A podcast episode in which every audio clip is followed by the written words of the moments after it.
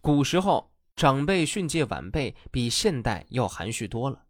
他们不会站在你床边一顿臭骂，他们喜欢拿出纸笔，洋洋洒洒写上几百上千字的家书。古时候不仅有父母教训子女，哥哥教训弟妹，爷爷奶奶教训孙子，还有叔叔训诫侄子。马援借兄子严敦书，便是马援率兵远征期间写给两个侄儿的书信。马援的侄子马延、马敦平时喜积贫时政，结交侠客。很令他担忧，虽远在交趾军中，还是写了这封情真意切的信。在信中，马援针对两个侄子喜欢议论别人、爱结交轻薄侠客的弱点，以自己平生的经验指导他们如何为人处事。马援是战国名将马服君赵奢的后裔，本姓马服氏，后简化单姓马。马援的曾祖父马通是西汉武帝时的大臣。马通与其兄长马和罗同宠臣江充关系友好，并参与巫蛊之乱。后来，武帝反思巫蛊之祸，开始对参与制造巫蛊之乱者的惩处。马和罗忧惧不已，于是铤而走险，与马通、马安成合谋，企图刺杀武帝。但其阴谋被今日低发现并阻止，马和罗兄弟宗族都被诛杀。马通虽死，马通之子马石却没有被处死。马石于汉宣帝时以狼持节，号使君。马石生马仲，官至玄武司马。马仲生四子，第四子就是马援。马援与其他开国功臣不同，大半生都在安边战事中度过。马援为国尽忠，殒命疆场，实现了马革裹尸。不死床泽的志愿，他钟情国事，令人钦佩。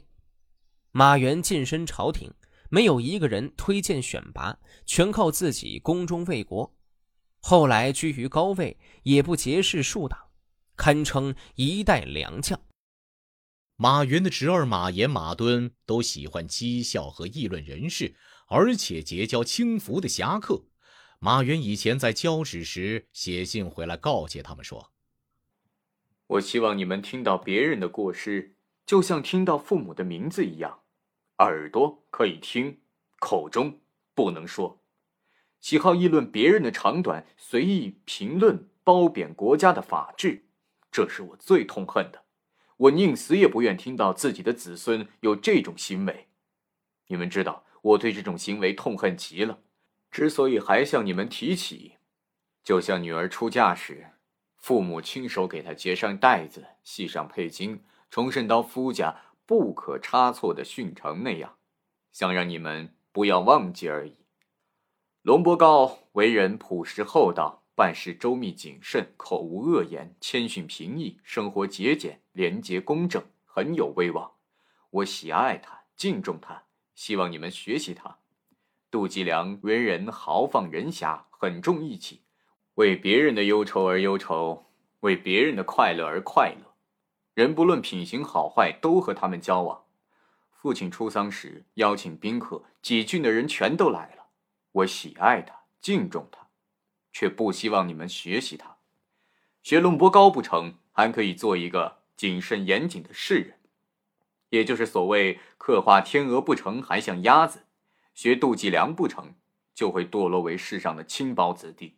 那就是所谓的描画老虎不成，反向刍狗了。到现在，杜吉良以后究竟怎样还不可知。新来的郡守一下车就对他表示切齿痛恨。州郡官员把这情况告诉我，我常替他寒心，所以不希望我的子孙学习他。两汉时期一过，便迎来了三国。所谓东汉末年分三国，便是如此。东汉到了汉献帝时期，汉献帝刘协是历史上著名的傀儡皇帝。曹操挟天子以令诸侯的天子，便是这位汉献帝。《论圣孝章书》便是写于汉献帝建安九年，是孔融任少府时向曹操推荐圣孝章的一封信。孔融是东汉末年文学家。建安七子之一，家学渊博，为孔子的二十世孙，泰山都尉孔宙之子。圣孝章名县会稽人，也是汉末的名士，曾任吴郡的太守。因病辞官家居。孙策平吴之后，对当时恃才放达自己的名士很是嫉妒怨恨。盛孝章因此曾外出避祸。孙策死后，孙权继续对他进行迫害。孔融与盛孝章是很好的朋友，知道他的处境危急，所以特地写了这封信，向当时任司空兼车骑将军的曹操求救。曹操接信之后，即征召盛孝章为都尉。可征命还没有送到。盛孝章就被孙权杀害了。孔融与曹操的关系可以说是始和终离的。开始，曹操拥戴献帝，定都许昌，邀请名流，并不断取得军事上的胜利。孔融以曹操可以辅佐皇室，振兴汉室，在此期间对曹操寄予希望，有所赞扬，并常常推荐人才。后来。曹操专权之势严重，代汉之心明显，这自然使儒家正统人物孔融不能容忍。于是，孔融公开反对曹操，常用嘲弄讥讽之词，指责他规定禁酒、抑制豪强、滥杀无辜等。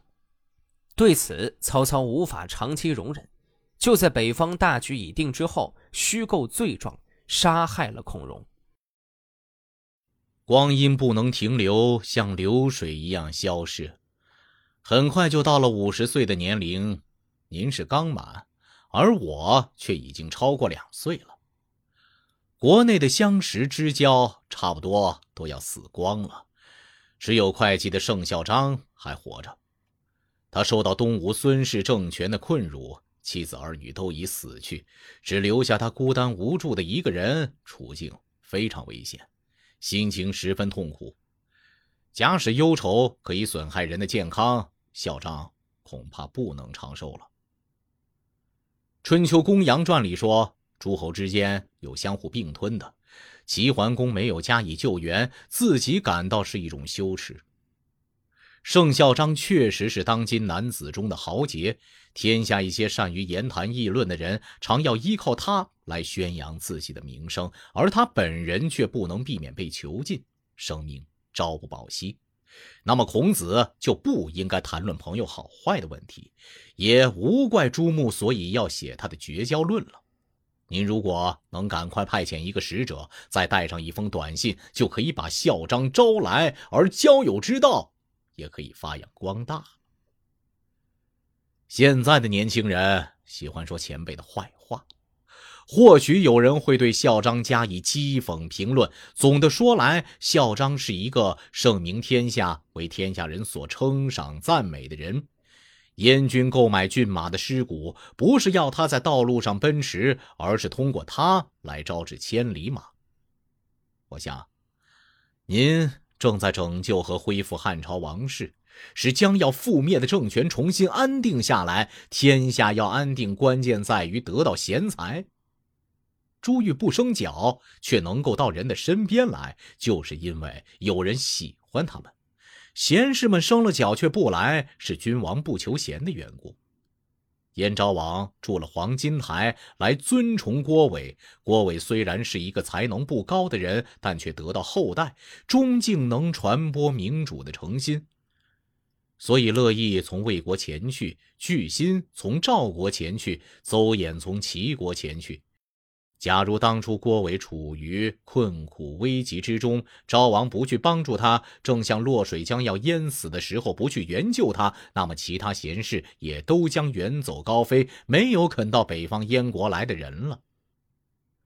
上面所说的一些事情本来就是您所熟悉的，而我还是要再说一下，无非是想提醒您对交友之道加以重视罢了，实在不能详尽的表达我的意思。